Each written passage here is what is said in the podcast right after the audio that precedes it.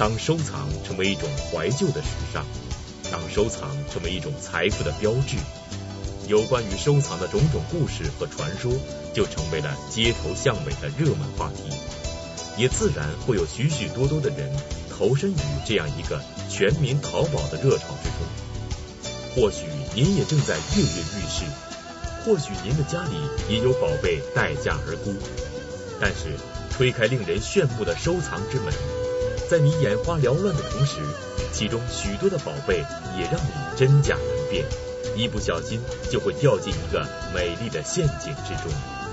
那么，我们究竟该如何练就一副识别真假的火眼金睛呢？这五光十色的古董与收藏的背后，究竟都有着怎样的传奇历史与文化渊源？今天，收藏专家观复博物馆馆长马未都先生将与我们谈古论今，为您指点迷津。娓娓道来，马未都说收藏之盛世收藏。我们现在啊，每到周六的早晨，北京市啊，天刚蒙蒙亮的时候呢，有两个地方万头攒动，一个是天安门广场，大家都在举头看升国旗；一个是潘家园市场，大家都在低头捡国宝。这就是我们今天收藏的一个现实。我们每个人都希望从我们古代的遗留下来的东西中捡到自己心爱的东西。古代呢，这个收藏热呢，跟今天呢是有所不同的。我们历史上呢有过多次收藏热，我们统计起来大约有五次。第一次是北宋时期，第二次是晚明时期，第三次是我们大家熟知的康乾盛世，第四次呢是晚清到民国初期，第五次就是今天。我们今天的收藏热，我们每一个人都可以感受到它给我们带来的愉悦。收藏热的形成呢，它必须有几个特征要出现。第一个特征呢，就是官方的提倡和默许。比如北宋，北宋的末期宣和年间，北宋那个伟大而窝囊的皇帝宋徽宗，他非常提倡收藏。他首先在国家成立了画院。他自己任画院院长，你想想，一个皇帝他任画院院长，他对这个国家有多大的影响？他网罗天下的所有的画家都聚集到他门下，开始为他作画，把画编成《宣和画谱》，出书。官方的提倡呢，是收藏热的一个重要的标志。再有就是。国家对文物的收购，比如我们这些年，国家用重金买了很多流散在呃世界各地的文物，收回国有。比如故宫博物院在一九九五年斥资将近两千万，买了一张北宋的画，叫《张先十勇图》，收回故宫。这张画呢是早年从故宫流出去的。二零零二年的时候，财政部又斥资呢呃将近三千万，买了米芾的著名的《燕山明》。这些都收为了国有，这些也表明了国家的一个态度。收藏热的第一个标志呢，就是官方的许可和默许。收藏热的第二个标志呢，是出版物集中。我们今天能够看到的所有的有关文物的出版物，都是这一个时期出的，北宋、晚明。乾隆时期、晚清和我们现在，我喜欢收藏的时候，先喜欢的是陶瓷。当时中国有关陶瓷的书呢，就两种，一种是这个《中国陶瓷史》，另外一本叫《中国陶瓷》，全国就这么两本。我喜欢的时候就这么两本书，这个跟今天完全不同。我们今天要喜欢收藏了，不管哪个门类。你去书店，五花八门的书，所有的书对你的都是资讯，都可以查到，很轻易查到。但在我喜欢陶瓷收藏的时候，这是查不到的。这是出版物的集中呢，也是收藏热的一个标志。比如刚才说了，北宋时期的《宣和画谱》、《宣和书谱》、《宣和博古图》，这是北宋时期的著作。晚明时期，我们都知道有一个文学家也是画家叫文振亨，是文征明的曾孙，他写了一本书叫《账务志》，账就是长短的长，在古音中念账。账务志，家无账务，诗书自乐。账务是指多余的东西，它是一种自谦的说法。他把一些很贵重的东西说为是一种人生多余的东西，所以叫账物。乾隆时期我们都知道有《石渠宝笈》，乾隆为了编辑天下所有他收藏过的名那个名画，他编出一本书叫《石渠宝笈》，西清古鉴，这都是乾隆时期编的书。晚清就更不要说了，民国初期有一个人叫赵汝珍，写了一个叫《古玩指南》，这是给所有收藏的人一本收藏的手册，这都是。出版这类书一定是收藏热的时期。那么第三个特征呢，就跟我们每个人息息相关，它就是摹古和作砚成风。我们先说摹古，摹古是君子坦荡荡，我模仿前朝的成就，我以我的现实的力量来达到古人曾经达到的一个高度。比如乾隆时期，他最愿意做就是这件事儿。乾隆很多瓷器的落款就写着“大清乾隆仿古”，他写的很清楚。仿古，我们今天市场也非常多，比如我们看到全国各地的这个家具市场，大量的仿古家具的出现，他就告诉你，这我就是仿的，我用这很好的木头做出来，跟古代的样子一样。哎，希望你们家里改变一下气氛，不是这种西式的样子，变成中式的样子，这个是君子坦荡荡的。做砚呢，它的出发点是不一样的，它是为了欺世。我们今天很多搞收藏的人都被这个作砚，简单的说就是作伪、作假给苦恼着。每个人拿到东西，第一件事就是我我到底它是个真的假的，就都苦恼这件事儿。收藏热的最后一个标志呢，就是市场繁荣。北宋、晚明、康乾盛世、晚清到民国初年以及今天，我们这五个时期呢。都是市场非常繁荣时期。看到这里，我们颇有些纳闷，为什么中国历史上的第一个收藏热没有出现在其他朝代，而偏偏是在宋朝？难道这个朝代有着什么不同于以往的特殊之处吗？宋代是一个收敛型的社会，他对文化呢就有一种聚集的想法，就是我要聚集这种文化。那么收藏热它就形成，尤其有了宋徽宗这样一个皇帝，这个皇帝政治上是碌碌无为的，艺术上非常有造诣，他写着一笔非常漂亮的瘦金。你创造一种书体是非常困难的事，尤其到了宋朝，我们知道的所有的法书作品都应该是宋代以前就定型了。呃，无论你怎么写书体，你都很难超过这种字。但作为一个皇帝，酷爱艺术，创造了一种非常漂亮的书体书法，叫瘦金体。我们今天上博物馆都可以去看到。那么宋代的统治者呢，他标榜自己以文治天下，与士大夫共治天下。他为什么要与士大夫共治天下呢？是因为他觉得这个社会不能靠武力解决问题。我们宋代的版图是比较小的，尤其到了南宋，版图变得非常的小，大概不足我们现在的国土的五分之一，五分之一就是江南这几个省。但是宋代，请大家注意，宋代的建国时期是最长的。我们从史学的角度去考察，最长的朝代，我们一般都说是汉朝。但是汉朝中间有往往隔断了十四年，宋代是没有隔断。尽管南宋是延续了北宋迁都，但是时间是没有隔断的，它长达三百一十九年。我们知道的盛唐只有二百八十九年，明朝只有二百七十六年，清朝只有二百六十七年。这是我们要对它的文化重新审视的一个原因。典型的说法就是以柔克刚。它是一个非常柔弱的朝代，一个非常柔弱的文化，是一个非常丰富而柔弱的文化，它撑住了这个朝代长达三百年以上，然后对我们后世有巨大的影响。对我们的行为准则有巨大的影响。这就是宋代。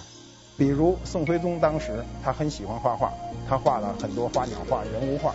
那当然，我们从史学的角度上讲，有的人、有的专家认为有的画是代笔，但是他相当有一部分画确实是他所为。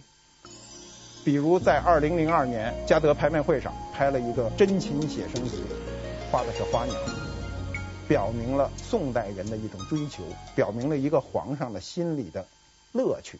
画这个画的非常细致，都是花鸟图，真禽呐，花鸟。那么这个图呢，当时呢拍了两千三百万，加上佣金是两千五百三十万。这张画在国外呢流落了多年，终于回到祖国进行拍卖，但是不幸的是呢，又被外国人买走了，在我们家门口晃了我们一下子，没有回到祖国真正的怀抱，就抱了一下，又被人抱走了。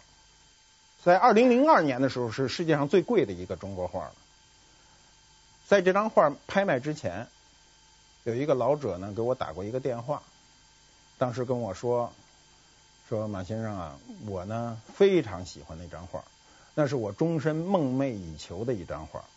我这次想请我全部的力量把它买回来。”他说：“你看行吗？”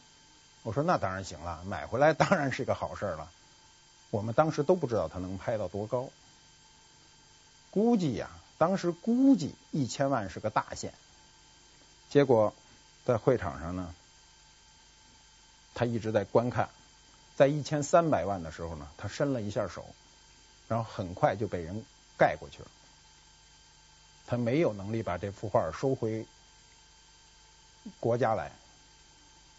那么这个拍完以后呢，他跟我讲，他说我没买到，但是我很高兴。我终于拥有了它一秒钟，因为他在一千三百万时候一举手，那个瞬间是他的。如果没有任何人出钱了，这张画就归他所有了。但是不幸的是，还有别人在出价。然后我就能感受他内心的那种那种短暂的喜悦和那种无奈。这就是宋徽宗所创造的一种文化。他的文化，他不能想象，他是一个受尽屈辱的皇帝。中国皇帝上像他那样受尽屈辱的，就是他一个人，没有任何一个人受到过他这样的屈辱。但是他留下了如此辉煌的一个艺术品，是我们自己的文化。当宋代的这场收藏热随着赵宋王朝的覆灭而销声匿迹的时候，有关于收藏的话题就此沉寂了数百年。那么，究竟又是什么原因？数百年之后的明朝晚期，却成功的让这个已经无人问津的收藏话题再度成为一种时尚呢？我们再看晚明时期，晚明时期，我们的我们是一个这个呃文化非常繁荣的时期。我们史书上都都记载说，我们嘉万时期、嘉靖万历时期，由于皇帝不上朝，由于这个政治上的黑暗，中国是民不聊生。其实社会呢，还有另外一面，当时的社会是非常富足的，我们都可以用实物来证实。比如我们知道的我们的话本小说，嘉靖时期呢是《水浒》啊、《三国》的这个发行，那么到了万历时期呢，《西游》啊、《金瓶梅》啊，这这些作品都在发行，大量的话本小说对中国人的生活产生了巨大的影响。小宋明星的《天工开物》啊，这些都是中国人比较熟悉的。西方人对我们这一段中国人为什么没有注重天工开物，还表示一个遗憾，说皇帝是不是没看过这样的书啊？英国有一个这个科技史学家叫李约瑟，他有一道著名的问题叫李约瑟难题，他就说了，资本主义革命就是工业化的这种革命，为什么没在发达的中国产生？为什么没有？那么这个很重要的一点就是，我们当时是不注重无形资产，不注重知识产权的。比如晚明时期吧，晚明时期我们都知道，当时的这个大量的知识分子追求生活的奢靡，所以商品跟着就出现了。比如我们知道石大彬的紫砂，江千里的罗甸，这个呃。黄英光的板刻，呃，房于鲁的制墨，陆子刚的制玉，张明奇的手炉等等这些这个手工业品都是属个人名款的，它充斥了整个市场。我们今天统计，像张明骥这样的手炉，大约还有四万件存世。一个人是不可能制造出来这么多的手炉的，他的人名已经变成了一个品牌。这些商品呢，在资本主义萌芽时期出现了资本主义萌芽的一个特征，就是品牌意识。我们清楚，这个品牌是个人的人名。我们今天知道的西方的著名的品牌，基本上都是人名。比如服装有范思哲的服装、阿玛尼的服装、丰田的汽车。福特的汽车、奔驰的汽车，像波音飞机等等等等，这些像路易威登的包，这些都是人名。但不幸的是，这个品牌进入了清朝，叫大清年制、大清康熙年制、大清乾隆年制，一直到解放了，叫 Made in China，中国制造，不注重品牌。那么，在这个同光中兴的时候。资本主义第二次萌芽，中国人的品牌意识出现的时候，接受了第一次被扼杀的这个现实呢。那么，这个它的品牌叫什么呢？叫外号，比如我们都知道的“狗不理包子”、“王麻子剪刀”。说一半的品牌：葡萄长、泥人张、烤肉碗。他说的他都不给你说全了，因为说全了就会被扼杀。所以中国的品牌呢，在资本主义的第二次萌芽的时期呢，它出现了一个很奇怪的现象，都是半拉饼牌，不说清楚，但是也知道是这么个牌子。那么第三次我们出现品牌，用人名作为品牌的第一个人是李宁。李宁拿完世界冠军以后退役，创造了一个品牌，叫做李宁牌。我有一次去那个王府井丽声商店，就不幸看到这一幕，有一个人说，那时候那个他那个李宁的牌子刚上。刚上市，很多人不适应。后来售货员给他介绍说，这是新牌子，叫李宁牌的。后来那人愣着看半天，说：“哎，我身上怎么能绣他一名字呀？”他说：“这概念，他说我的身上不能有别人的一个名字。”但他不知道，他穿的皮尔卡丹的西服也是别人一个名字。他不知道，只是觉得外国人的名字那个品牌闹不清楚。就是中国人不大注重无形的东西。我们将来可能在呃谈到中国古代艺术品中，可能多次会谈到这个问题，就是我们不注重这些事儿。注重的不是个人创造。虽然资本主义的萌芽没有能够在明朝晚期发展起来，但是其后的中国却依然维持了一个相当长久的盛世。那么在这个盛世之下，这次的收藏热潮究竟又是怎样一种情景呢？广告之后继续讲述。您现在收看的是《百家讲坛》栏目。贾宝玉，《红楼梦》里最重要的男主角，一个充满矛盾与谜团的艺术形象。围绕着贾宝玉，作者曹雪芹为什么要在《红楼梦》里创造出来一个与众不同的神话世界？贾宝玉与那些仙界人物究竟有什么关系？他所佩戴的那个神奇的通灵宝玉又是从何而来？作家刘心武先生。精彩揭秘贾宝玉玉石之谜。谁能举止之间，指点江山？舍我其谁，舍得酒，中国白酒之心。小汤圆，大团圆，思念汤圆，天然原料，自然香。是团圆，少不了思念汤圆。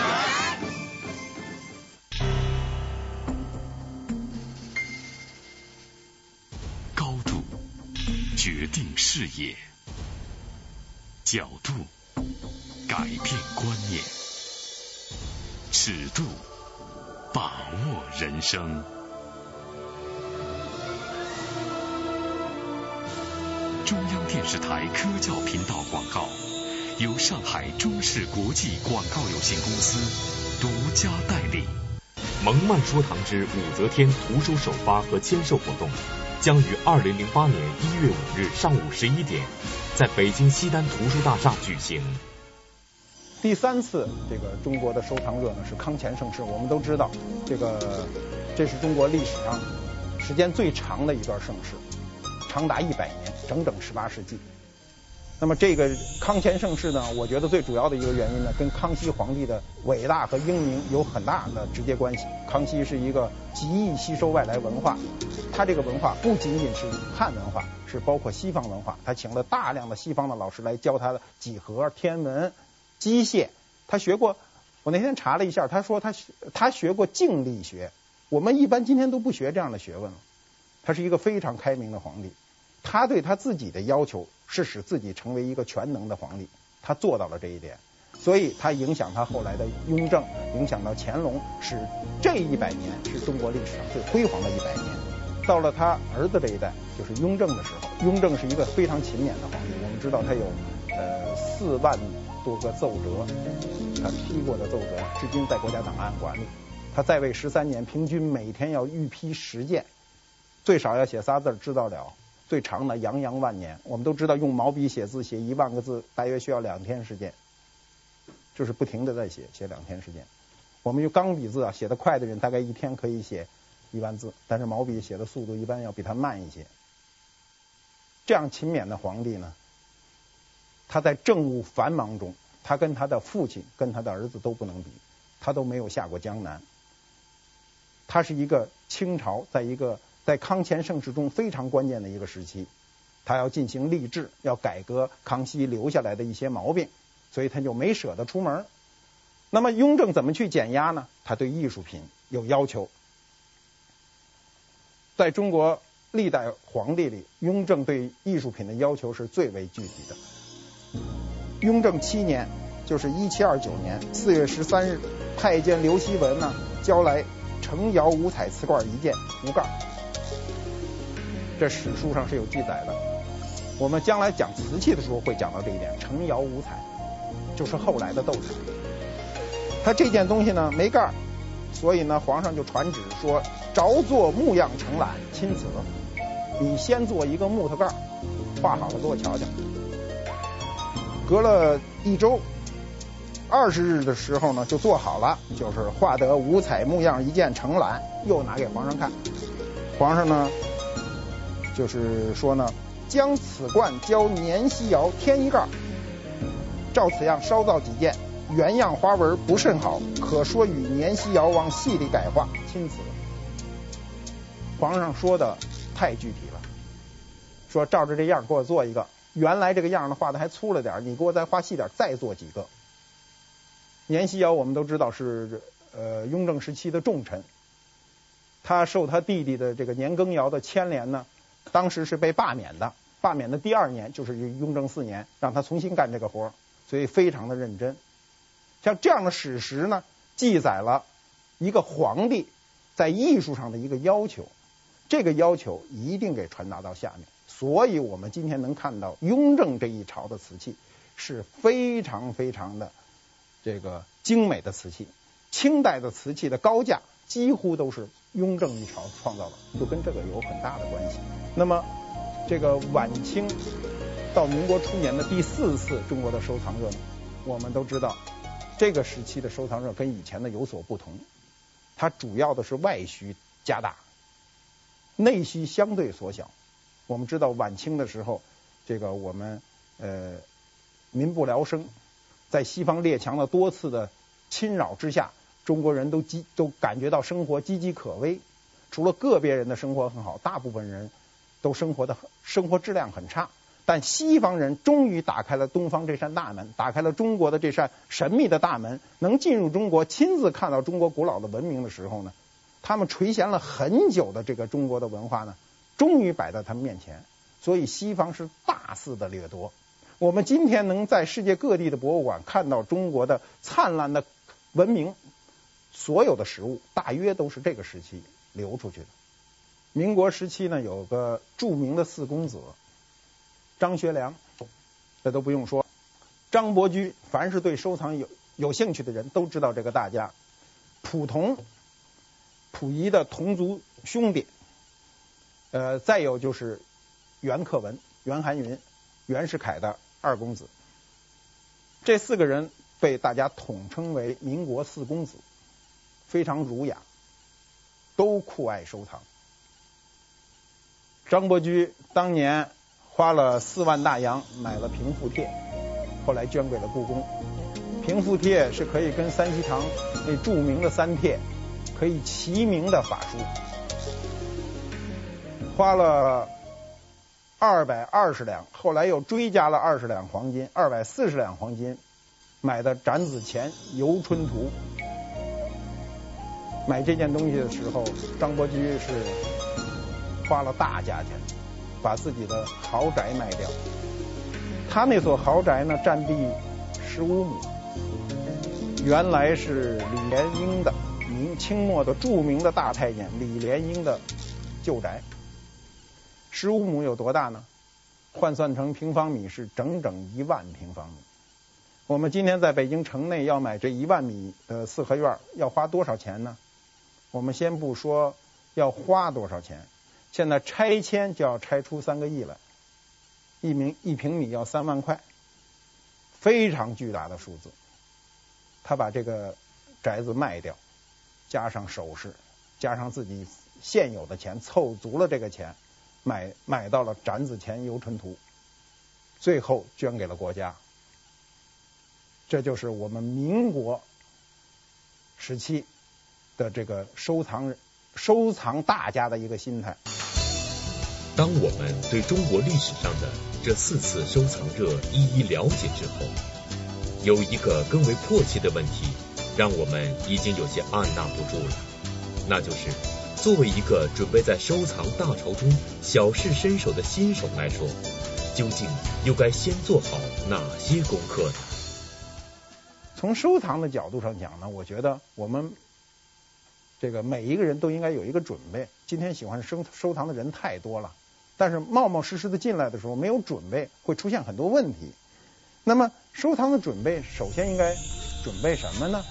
我觉得第一条就是理论先行。你首先应该知道你要收藏什么，你应该把对应的书找来看一看。你比如说我这个呃喜欢陶瓷。我就找来一本陶瓷史看一看，哦，中国陶瓷是怎么一个情况？我得把中国陶瓷闹清楚了吧？人家一说宋代五大名窑，您得知道《汝官歌君定》，你得知道是怎么回事。就是专业上你要做一个准备，不要你说你去收藏了，你跟人一张嘴，人说你是个棒槌。你比如说，哎呀，我喜欢什么？我喜欢斗彩，就说错了，对吧？这字念斗，斗彩。你你书上写，他肯定写一个。这个斗斗和斗是一个字吗？它双音字吗？当你如果不是很深的了解的时候，你一说错字，那人家就知道哦，你这人是个棒槌，是一个不懂的人。所以理论是一定要准备好的。第二点呢，就是最好要请一个老师，交个朋友，就藏友嘛。但这个呢，一定要找正，不要就找一些净是巫术的人。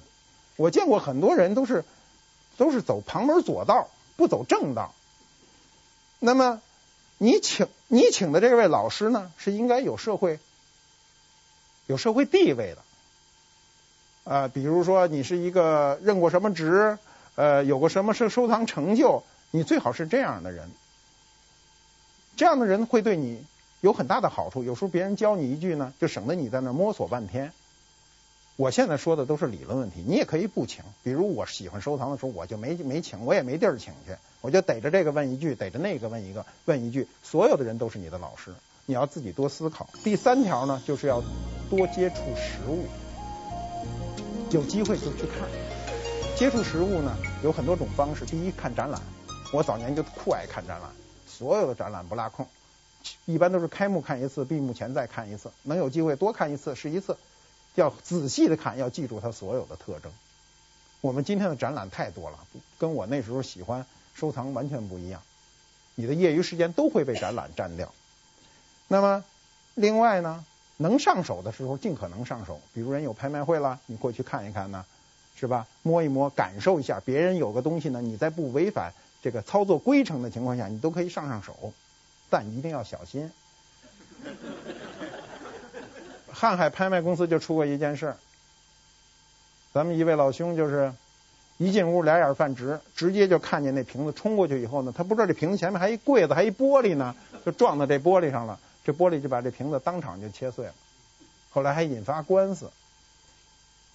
呃，我能理解这种心态，因为我原来在我们家的时候呢，碰见过一件事。那时候我家里东西多，没做博物馆之前呢，家里东西多呢，有一个老先生上我们家来看东西，也是酷爱，一进门呢就直奔着这个东西就去了吧。他脚底下有一地毯没看见，就绊了一大哪趴，就摔在上头了。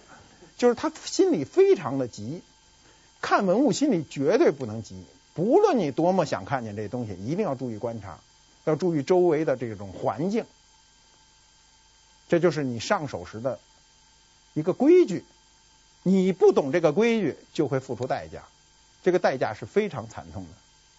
你要想看，要仔细的看呢，要注意它的特征，一定要注意的注意它的特征，要注意到这个所有的细部。你比如。呃，我当年去故宫看，那时候故宫的条件没现在好，灯光非常昏暗，我还自个儿拿着个手电，第一次拿手电一掏出来，那个工作人员都冲上来说，你想干什么？我说我就是想看清楚点。那么那个他说这不是看得挺清楚吗？我说那你看的那个清楚跟我看的清楚有这个差距，我是要看特别清楚。那么后来我有一次我去的时候，我就跟他们人熟，去的多了就熟了嘛，我就说哎，你们那瓶子被人动过了。那个人跟我说不大可能，我说肯定被人动过了。然后他说，嗯、呃，说没有可能动。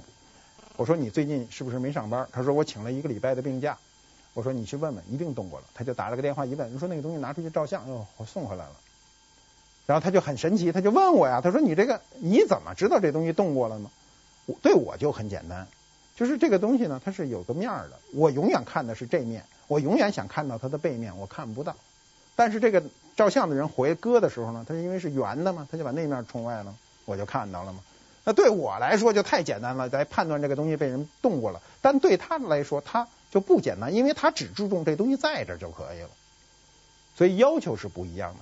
我想我们每一个喜欢收藏的人呢，一定对自己要要求高一点，要多想、多看、多看细部，多看那不能看到的，比如底部啊，有机会尽可能的去看到。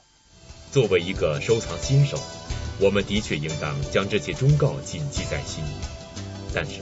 当我们投身于其中，真正开始自己的收藏道路的时候，又有哪些收藏的原则可以不让我们在真真假假的宝贝中迷失自己？又有哪些忠告可以让我们在种种诱惑面前不被冲昏头脑呢？您现在收看的是《百家讲坛》栏目。在中国的古典诗词中，我们千百次的看到屏风的身影。难道它只是起着阻隔视线的作用吗？那一个叫做“祸起萧墙”的成语，其中的“萧墙”究竟又是什么墙呢？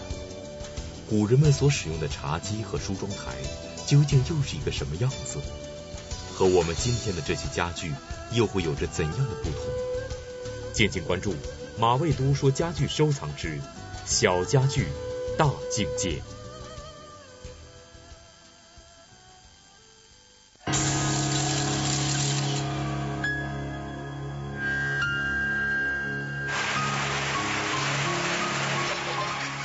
不凡，越平凡。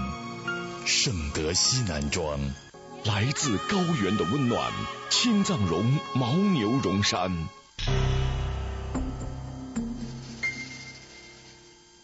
高度决定视野，角度改变观念，尺度把握人生。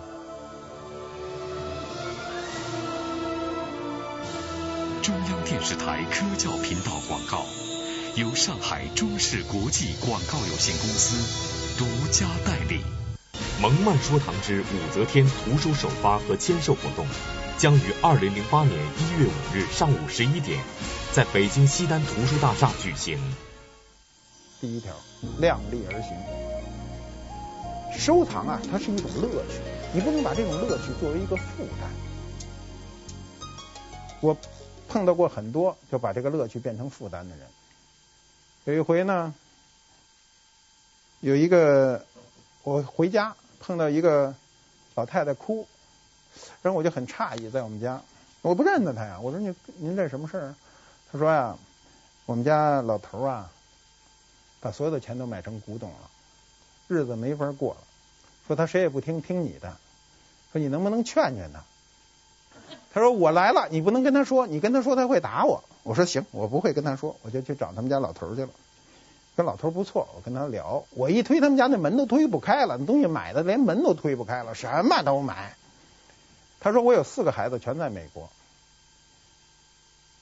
我有很多钱，但呢，他他有再多的钱架不住他没节制的去买这些东西，是也不懂好的赖的，什么都买，买的满屋都是，床底下床上哪儿都是。我说你这样收藏是是不可以的，你应该跟老伴儿商量什么能买，什么不能买。我就跟他聊了很久，最后后来以后老伴儿跟我说，跟我说他我聊了以后他会好了很多，就知道有节制了，原来是没节制的嘛。老头出了门以后对我特别感激，还说你看门口这汽车都是我们家的，我儿子走时候留下的，您开走吧，我送你了。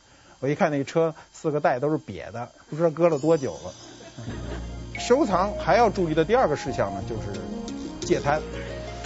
第二条戒贪也非常重要，就是。贪是每个人的本性，人的本性就很容易贪。哎呀，我买这东西比别人便宜，那就是非常容易这个这个这个上当的。我也贪，我我年轻的时候不是说我不贪，我也贪，我只不过是被这贪给咬着了，以后我就不贪了，对吧？我知道自己警告自己，贪都是会上当的。那戒贪呢，是收藏中的一个非常要注意的事项。第三条收藏的注意事项就是别轻信故事。每个人都有缠绵悱恻动听的故事。我这收藏的几十年里，听了无数个各种动故事。我当年也爱听，人一说我就信。哎呀，还跟着人家一块儿担忧。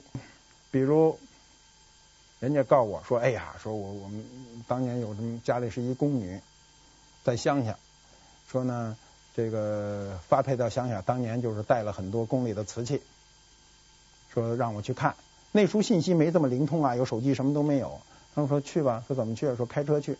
说有多远？说没多远，一会儿就到。然后我们就坐车上，咣当咣当。那时候也没高速公路啊，坐很远，坐坐坐坐坐了大概有仨钟头了。我就说，我说这不是说一会儿就到吗？说这么长时间了。他说看了看这个，说没事别急，走了有一半了。然后呢，又走仨钟头，到六个钟头的时候呢，我又急了。我说这都又又仨钟头了，这多远了？这时候把地图掏出来看了看，说这回真有一半了。然后听故事的代价就是这个代价。然后呢，我就十二个钟头以后，从早上天没亮，两头见月亮，终于上人家了。那老太太呢，我瞧着那样，历史上也不会是宫女。老太太特麻利，呱呱呱从灶台后面那草垛里抽出俩碗，我一看早上还喝汤呢。她说是是皇上的，你说可能是真的吗？我当年就这种故事被诓的到处都是，那时候也年轻，好在诓点时间也不值钱，就去就去了，慢慢就机灵了，就是不能听过多的听这种故事。今天说他们家呃是个太监，后天说他们家是个宫女，这种事儿多极了，所以不要轻信故事，我们就事论事，就物论物。我们第一课呢，我大致的就是东一榔头西一棒子的跟大家讲讲关于收藏的一个乐趣啊。收藏的注意事项啊，收藏应该知道什么？我对我们对我们的收藏的历史和我们收藏的未来有个大致的了解。那么我们下一讲呢，就从我们生活中最息息相关的家具讲起。家具跟我们的生活关系最为密切。谢谢大家。雅士利阿法精装配方奶粉，营养全面升级，为宝宝健康成长提供充足动力，体力升级，智力升级。爱心雅士利健康添活力。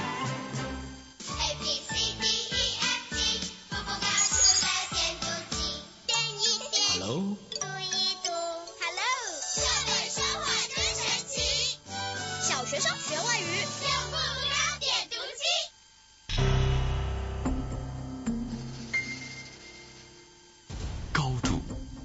决定视野，角度改变观念，尺度把握人生。